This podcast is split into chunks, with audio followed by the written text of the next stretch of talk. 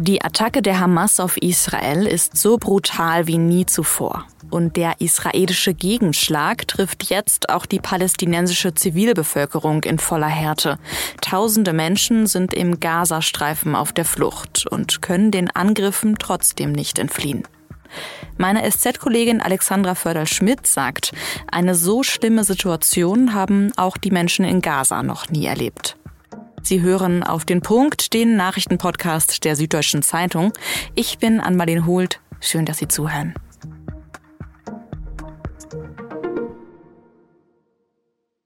Seit Samstag ist Israel im Krieg. Da hat die islamische Terrororganisation Hamas einen Überraschungsangriff auf das Land gestartet. Aus dem benachbarten Gazastreifen heraus.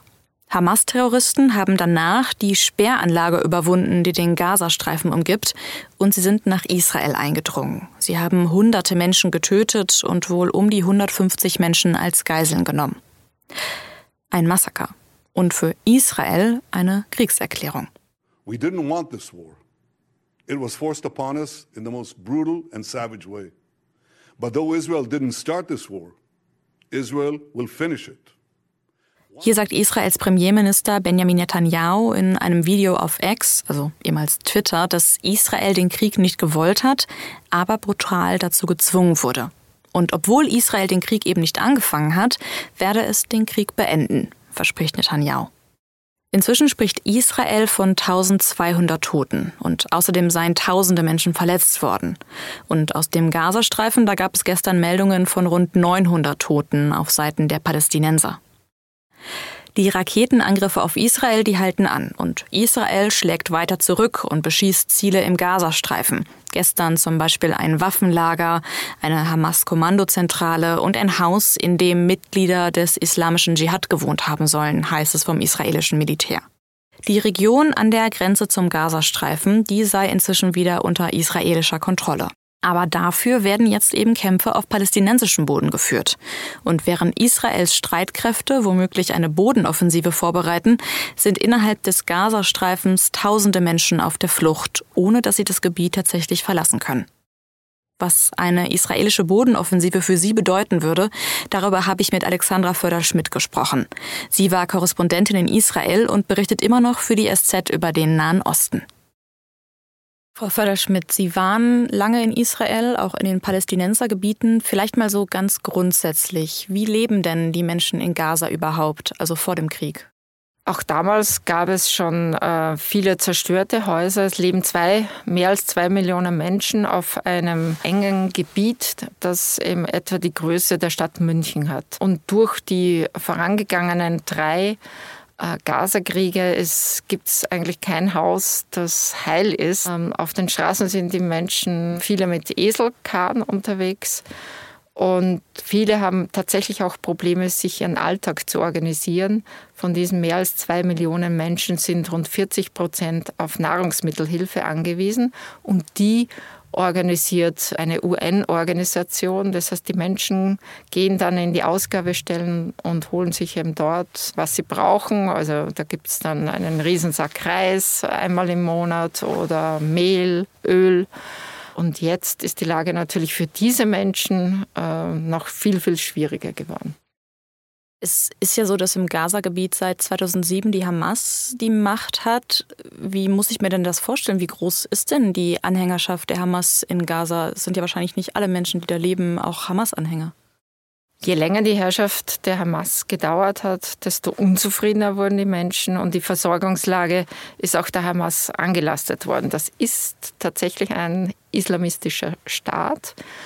Frauen gehen dort großteils verschleiert und immer mehr Menschen machen auch die Hamas verantwortlich für ihre Misere, für diese Situation. Aber sie haben auch nicht die Chance, die Hamas abzuwählen, weil ähm, keine neuen Wahlen mehr angesetzt worden sind. Und nicht alle Menschen sind da drinnen Hamas-Anhänger. Das heißt, äh, man kann auch nicht alle Menschen, die im Gazastreifen leben, jetzt mit der Hamas oder dem islamischen Dschihad gleichsetzen. Eine Gruppe, die sich in den vergangenen Jahren zum Teilweise noch stärker radikal gezeigt hat als äh, die Hamas.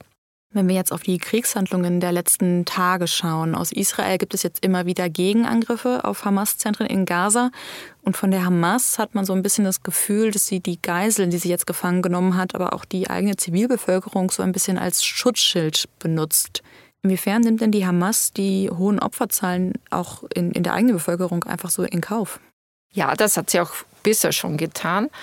Es ist so, dass die Hamas, äh, also man kann nicht klar sagen, das ist ein militärisches Ziel und hier ist ein Wohnhaus, sondern auch aus der Vergangenheit war bekannt, dass die Hamas eben auch bewusst Wohnhäuser für ihre Zwecke in Anspruch genommen hat und dann auch in Kauf genommen hat, wenn es zu israelischen Vergeltungsangriffen kam, dass da Menschen zu Tode kamen. Und in der Vergangenheit war es so, dass die israelische Armee äh, versucht hat, vor Angriffen auch die Bevölkerung zu warnen, auch zum Teil in einzelnen Häusern angerufen hat und gesagt, Achtung, es wird einen Angriff geben. In der jetzigen Situation, ja, also was man jetzt sieht, ist eine Situation, wo auch Israel äh, viel harscher reagiert. Kein Wunder nach diesen Massakern. Also das ist eine Verschärfung der Situation. Und auf beiden Seiten leidet die Zivilbevölkerung. Ja, und es sind ja jetzt auch viele Menschen auf der Flucht. Nach UN-Angaben ja fast 190.000 Menschen in Gaza.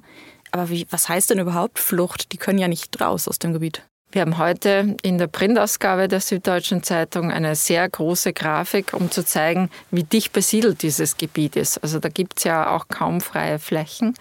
Und die Schwierigkeit ist der Menschen, wo können die hin? Also bisher hat schon Israel den Gazastreifen abgeriegelt. Jetzt hat auch Ägypten dicht gemacht. Die Menschen können nur sich innerhalb dieses Gebietes bewegen. Und es gibt Bilder, die manchmal aus Gaza rauskommen. Und man sieht halt dann, dass Menschen versuchen, irgendwie die wenige freien Flächen, die es in diesem Streifen gibt, äh, zu nutzen und sich dort aufzuhalten, nicht in Gebäuden, nicht in Gebäude zu gehen. Also die Situation ist eine schwierige. Und die Situation wird ja auch noch dadurch verschärft, dass Israel die Grenze zu Gaza gerade komplett blockiert. Also es kommen keine Lebensmittel rein, keine Medikamente, kein Treibstoff. Der Strom wird knapp. Wissen wir, wie es den Menschen im Gaza-Gebiet damit gerade geht? Ich bin in Kontakt mit mehreren äh, Palästinensern. Ab und zu können die Nachrichten rausschicken und das ist schon sehr dramatisch. Die stellen sich darauf ein, dass sie ab heute tatsächlich dann keinen Strom mehr haben. Man muss wissen, schon in den vergangenen Jahren gab es im Gazastreifen nicht durchgehend Strom, sondern nur ein paar Stunden am Tag. Und die meisten, die es sich leisten können, muss man auch wieder dazu sagen, haben Generatoren, die sie nutzen. Aber diese Situation jetzt ist äh, sicherlich für die Zivilbevölkerung noch schlimmer als all das, was man bisher gesehen hat. Und es könnte ja sein, dass da noch was dazukommt, denn es gibt ja immer mehr Hinweise darauf, dass Israel auch eine Bodenoffensive vorbereitet. Wie würde das dann aussehen?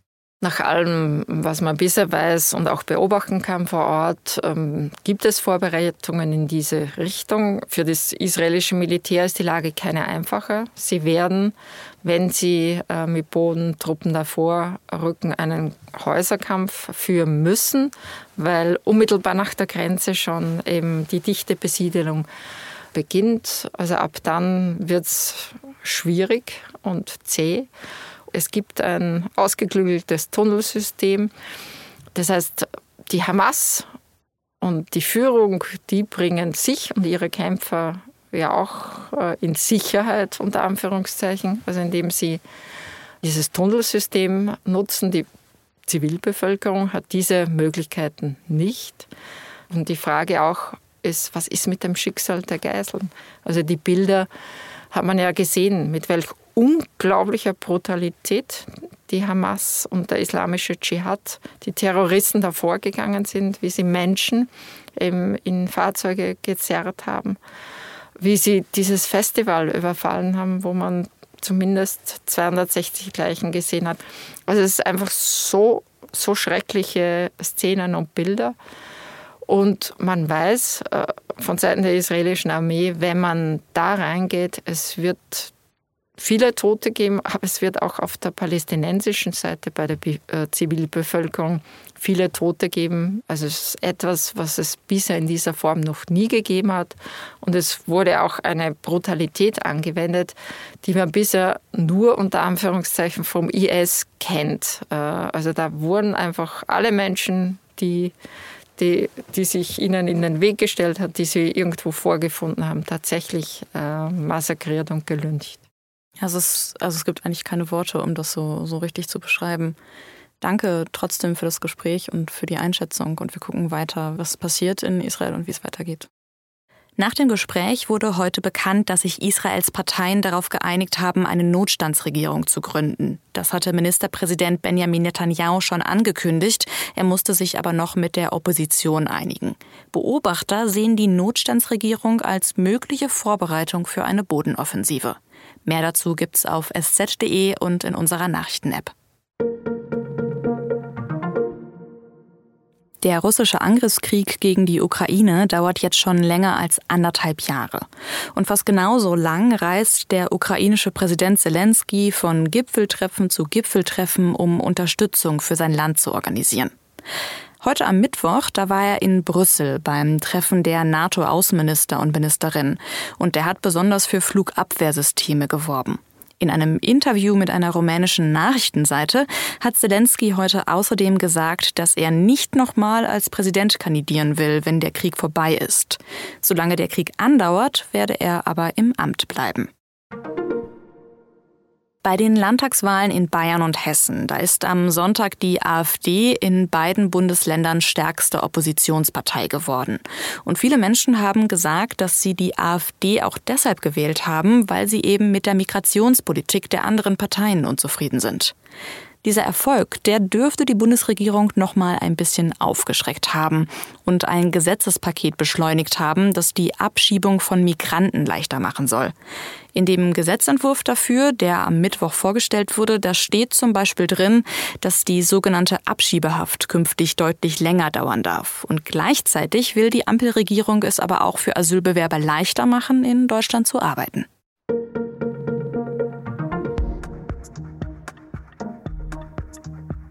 Es gibt in Spanien Hunderttausende illegale Haushaltshilfen. Internas werden die genannt, weil sie meistens eben auch in der Familie leben, für die sie den Haushalt schmeißen. Aber dabei werden die Frauen oft gnadenlos ausgebeutet. Eine dieser Internas heißt Martha und ihre Geschichte steht im Mittelpunkt unseres Recherche-Podcasts Das Thema. Martha kommt aus Lateinamerika. Sie arbeitet pro Woche ungefähr 70 Stunden in Spanien und sie verdient gerade mal 1000 Euro im Monat. Im Grunde ist es moderne Sklaverei. Den Podcast dazu und auch alle anderen Folgen von das Thema finden Sie unter sz.de slash podcasts. Redaktionsschluss für Auf den Punkt war 16 Uhr und produziert hat die Sendung Annika Binger. Vielen Dank dafür. Vielen Dank Ihnen fürs Zuhören und bis morgen.